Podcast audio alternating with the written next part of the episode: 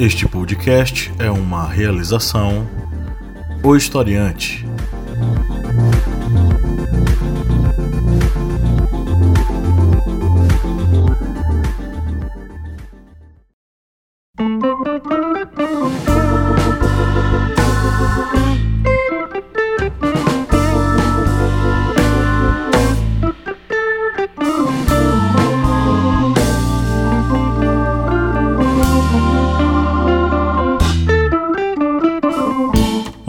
Ouvintes, bem-vindos mais uma vez ao podcast do Historiante, o seu podcast sobre as ciências humanas, toda semana com o desafio de ampliar os seus conhecimentos, seus horizontes, seus olhares sobre a história e o mundo. Hoje é o programa Minipédia. Eu sou o professor Pablo Magalhães e não está na minha frente, mas está fisicamente não está na minha frente, mas está espiritualmente na minha frente aqui o senhor Kleber Roberto. E aí, pessoal, beleza? Estamos aqui em mais uma minipédia para tratar sobre um tema histórico e ele surge de uma, de uma contenda que nós assistimos aí no nosso Instagram. Isso mesmo, o pessoal tava meio em dúvida sobre como é, seu GG conseguiu alçar ao poder. Pois é, e em meio a tantas brigas, a gente resolveu gravar uma minipédia para explicar ao pessoal sobre essa questão. Isso, o que nós estamos falando, gira em torno do seguinte: é golpe ou revolução de 1930? É, quem viu lá nossa postagem já sabe o que é, o, qual é a observação historiográfica que nós já fizemos. Mas é sempre bom deixar isso frisado e bem claro aqui em nossa minipédia. Então vamos lá. Mas antes vamos para os nossos recadinhos. Senhor Kleber, me diga uma coisa. Diz aí para o cara se manter informado em história, ele tem que fazer o que aqui no Historiante? Para se manter informado sobre assuntos históricos, você pode tanto ser um apoiador do Historiante, acessando o nosso Apoia-se. Você vai lá no seu navegador, vai lá, digita apoia.se barra historiante. Você vai ter acesso ao nosso grupo secreto no Facebook com matéria exclusiva e a partir de quatro reais você poderá participar do sorteio mensal de livros. Olha a informação aí para você. Então faça como o Kleber está falando, vá no apoia.se barra e torne-se um apoiador por apenas quatro reais, né? Você paga aí uma Coca-Cola pra gente tomar aqui, tá? Com quatro reaisinhos. Conheça a família historiante de podcasts, além deste aqui que você ouve toda semana, religiosamente, nas segundas e nas quintas, nós temos também o Correspondente de Guerras, a voz que narra os principais conflitos ao redor do mundo, e o podcast das Arretadas, com vozes, olhares e perspectivas femininas e feministas sobre assuntos sociais. Então se liga, assina aí o feed em qualquer agregador de podcasts, ou também em nosso site, né, o historiante.com.br ou também nosso aplicativo disponível lá na Play Store e acompanhe todas as atualizações dos nossos podcasts. Seja nosso aluno, as matrículas para os nossos cursos online estão abertas lá no nosso site, historiante.com.br. Matricule-se por apenas R$ 59,90 e tem acesso a cursos acadêmicos com certificado de 30 horas. Lá você tem cursos como o contrato social, fundamentos filosóficos e políticos, você tem o curso História Oral, Teoria e Métodos, você tem o mini curso História de Pernambuco e muito mais. Então, por apenas R$ 59,90 você faz a sua matrícula e vai cursar aí esses cursos feitos com muito carinho para você, muito bem pensados, muito bem organizados, elaborados com todo carinho para ajudar você a conhecer mais sobre os assuntos que você está afim.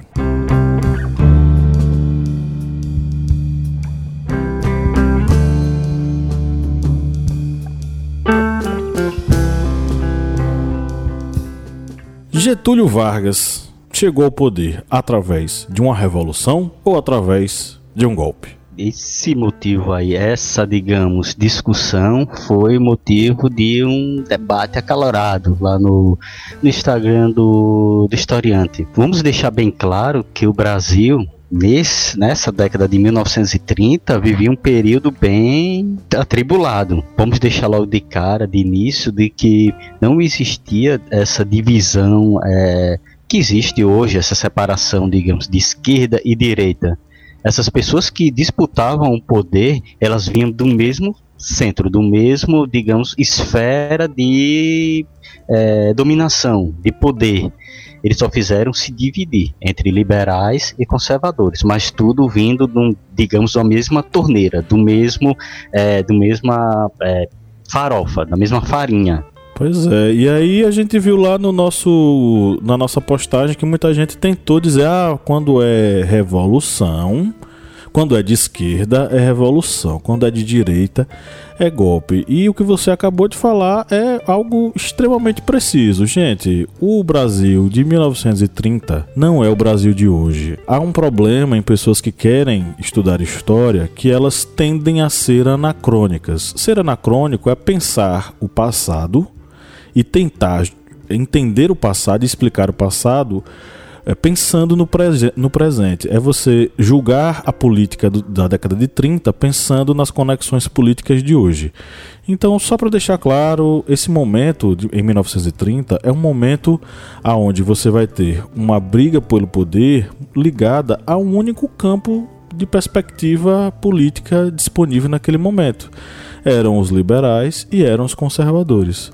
Ponto. Os partidos todos republicanos de cada estado, porque não existiam vários partidos por estado. Você ia ter o Partido Republicano de São Paulo, o Partido Republicano de Minas Gerais, o Partido Republicano da Paraíba e por aí vai. Todos eles organizados para manter no poder uma mesma oligarquia.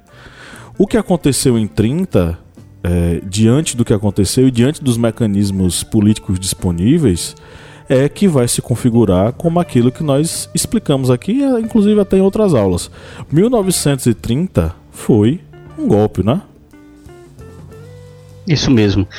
É, na década de 30, devemos lembrar que até esse o golpe de 1930 é, o Brasil vivia o período da chamada é, oligarquia do café com leite, ou seja, São Paulo e Minas Gerais dividindo o poder.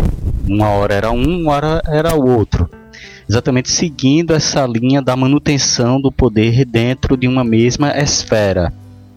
E tivemos é, já no decorrer desse período esse desgaste, já que dois estados dividindo o poder vai causando essa, digamos, rixa com os outros estados e aí vemos su o surgimento da chamada Aliança Liberal, que unia estados do Rio de Janeiro, Rio Grande do Sul, Pernambuco e Paraíba. Essa Aliança Liberal é, tinha como candidato Getúlio Vargas como presidente e como candidato a vice-presidente João Pessoa. É, Isso. Esse período também não era chapa única, não, viu? Como hoje em dia, não, que você vota em Dilma e tem Temer, e Temer vai lá e dá o golpe. Não. Era você votava um presidente, votava o vice e é, Getúlio Vargas do Rio Grande do Sul e João Pessoa da Paraíba iam disputar contra Júlio Prestes, que não tem nada a ver com Carlos Prestes, não tem nada a ver. Muita gente acha que é a mesma coisa, que é, digamos, parente, mas não. Um é um e o outro é, é outro. Sim, sim. E inclusive o próprio contexto político, o, e aí vamos lembrar aí de alguns autores clássicos, né? Um deles, por exemplo, José Murilo de Carvalho. Quando ele escreve Os Bestializados, ele vai explicar ali, logo nos capítulos iniciais, não existia uma, uma um conhecimento político por parte de grande parte da população brasileira. É, muita coisa aconteceu ali, inclusive a própria proclamação da República aconteceu sem que o próprio brasileiro médio tivesse noção do que estivesse acontecendo. E some-se a isso um caldeirão de ideais políticos que era o Brasil nos anos 20 você ia ter desde comunistas, anarquistas, passando por liberais, passando por conservadores e o, o, próprio movimento tenentista que dentro do, do bojo dele, eu acho que aí quem fala sobre isso mais é o Boris Fausto. É o Boris Fausto. O bojo do movimento tenentista não tinha uma unidade de pensamento. De dentro do movimento tenentista você tinha pessoas que tendiam ao fascismo, pessoas que tendiam ao comunismo, pessoas que tendiam à social-democracia, pessoas que tendiam a várias outras vertentes é, políticas é, partidárias. Então não, não existe essa coisa de ah, foi uma foi, foi, foi revolução porque foi de esquerda ou foi golpe porque foi de direita. O que aconteceu em termos práticos é uma coisa simples. A Kleber explicou aí como foi o processo da eleição. O que aconteceu nessa eleição ganhou o candidato dos paulistas, que era o Júlio Prestes. Diante disso, e a gente sabe muito bem que o que acontecia durante as eleições era um jogo de cartas marcadas, porque aí o que acontece? As eleições elas já tinham quem ia ser o vencedor. O vencedor era aquele que era apoiado pelas principais oligarquias. No caso, a oligarquia paulista, que era a hegemônica, elegeu o Júlio Prestes. Então Júlio Prestes ficou. Só que aí a galera, tanto mineiros quanto paraibanos, quanto gaúchos, se organizaram na chamada Aliança Liberal para fazer alguma coisa. E aí acontece algo que se transformou no estopim para esse processo. Que foi é, o assassinato de João Pessoa. Que não foi um assassinato com motivações políticas.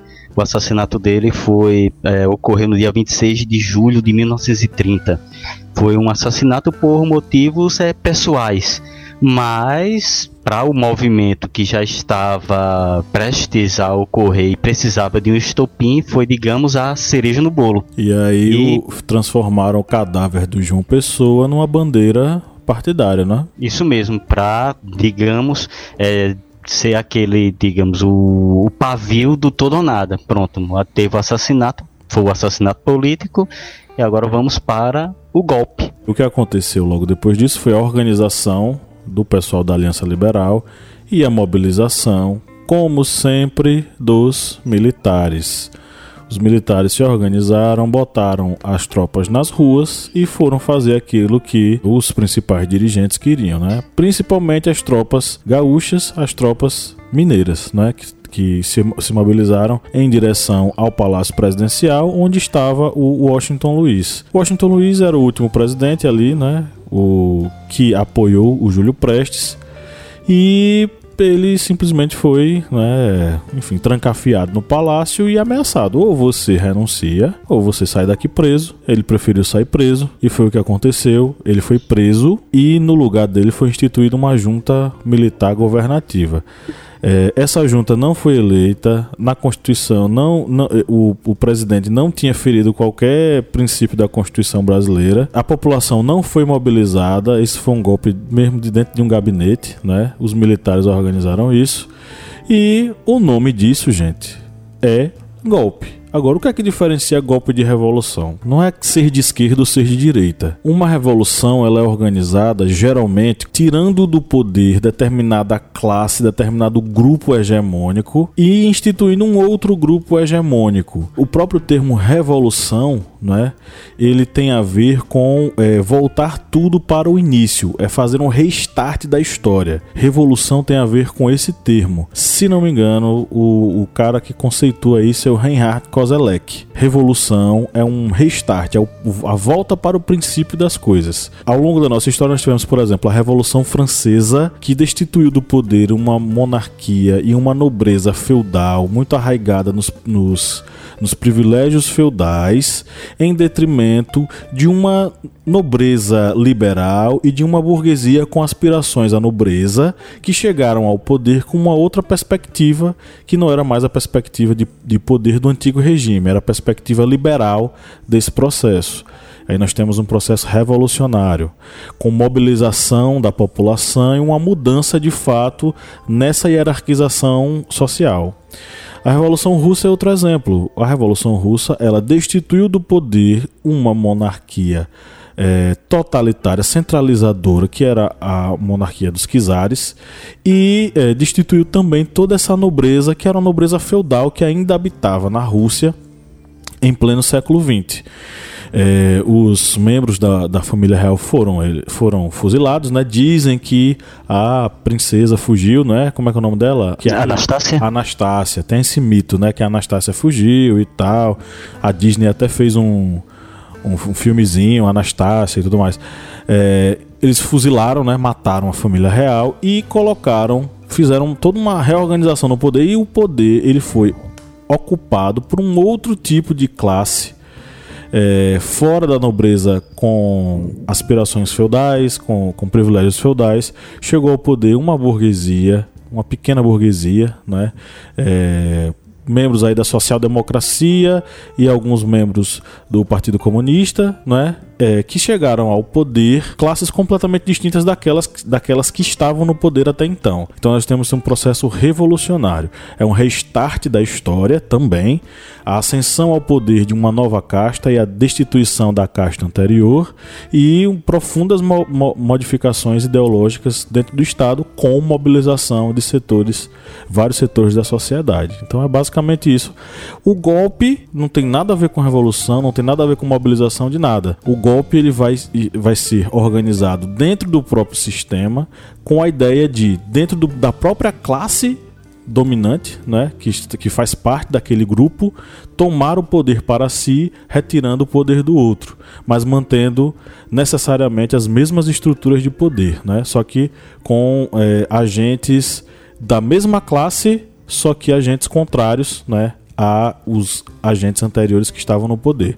Então, só para resumir, o golpe ele acontece quando dentro do próprio sistema não existe uma revolução do sistema, uma destituição do sistema, não existe uma retirada desse sistema, o sistema é mantido. Os representantes anteriores são retirados e entram outros representantes, só que ambos da mesma estrutura, da mesma classe, da mesma, enfim, do mesmo do, do mesmo bolo, né, vamos dizer assim.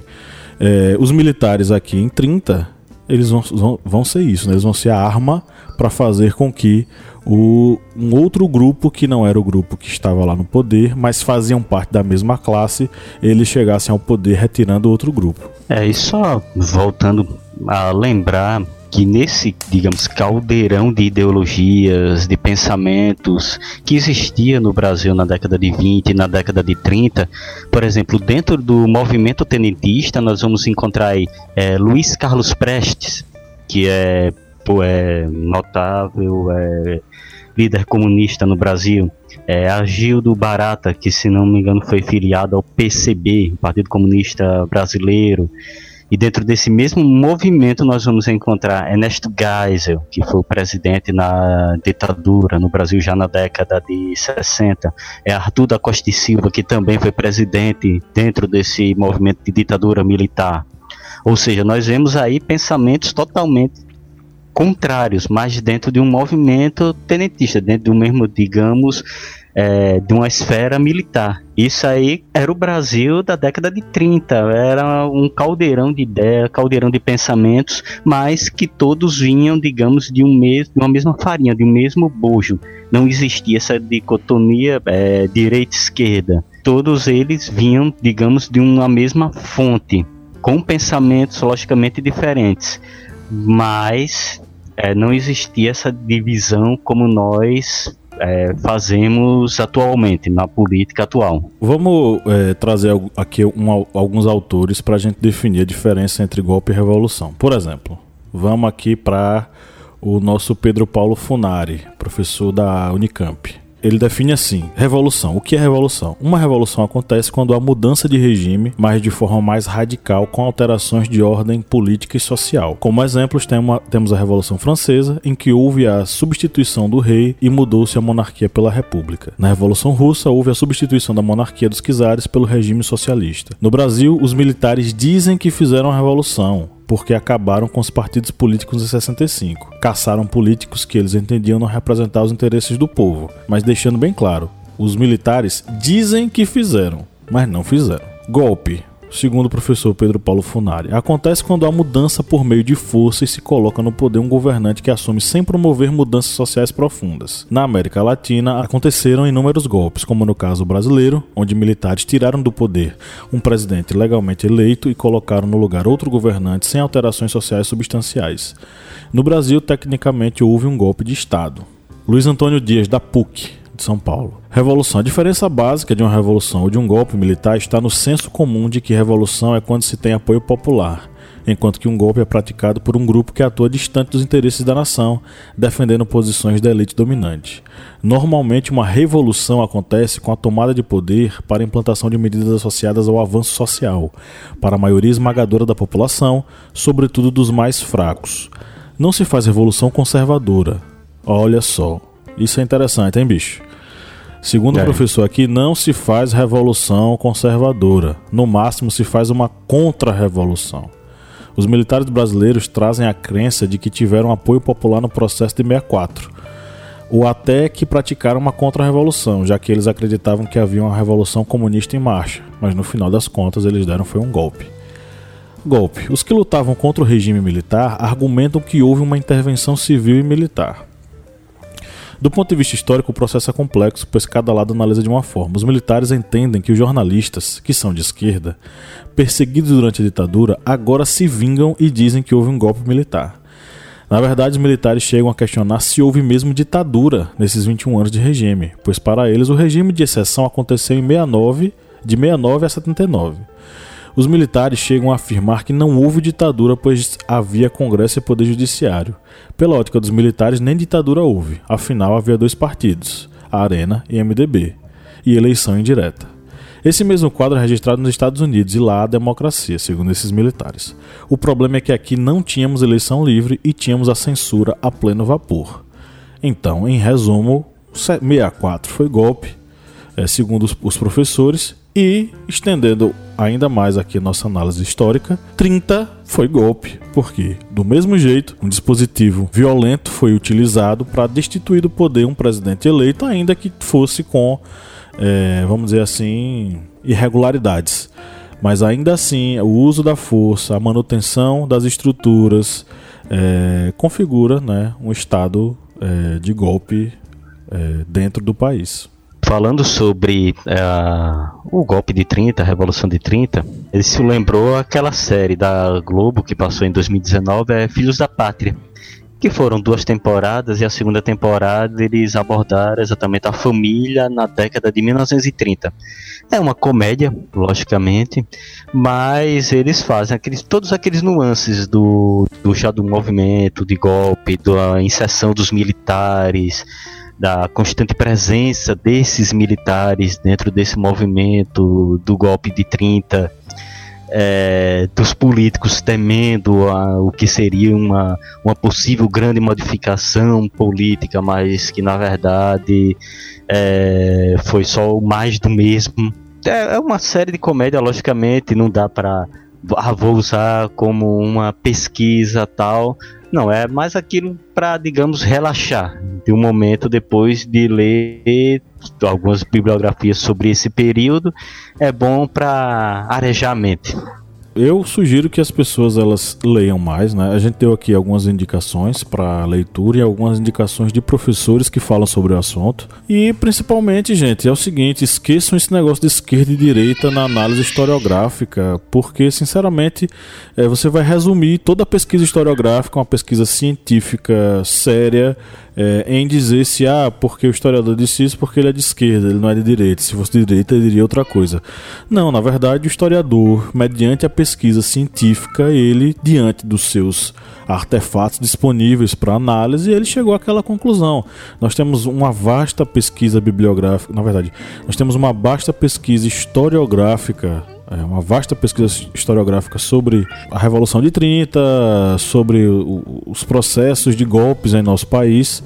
E a, a sugestão sempre será: estudem, pesquisem, esqueçam esse negócio de esquerda direita na pesquisa historiográfica, porque senão você vai. É, é por isso que nasce coisas, por exemplo, como esse negócio desse Brasil paralelo. Você já viu, Kleber? Os vídeos deles? Já.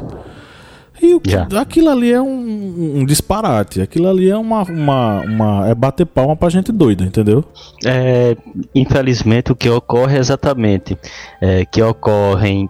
É, desses muitos pseudos é, historiadores esquecerem as fontes e para tentar criar fatos. E não, não é assim. Caso, você né? tem que ir às fontes para criar os fatos, ou seja, você tem que ir às fontes, tem que ir à pesquisa, tem que ir aos documentos, né, tem que ir à pesquisa de história oral, aos vestígios pré-históricos, aos monumentos é, pré-colombianos, aos museus, às igrejas, às catedrais, às bibliotecas, jornais, ou seja, você tem que ir nas fontes, em toda essa estrutura documental para ter os fatos para descrever o que realmente aconteceu. Pois é, e aí que a gente assiste aí é uma.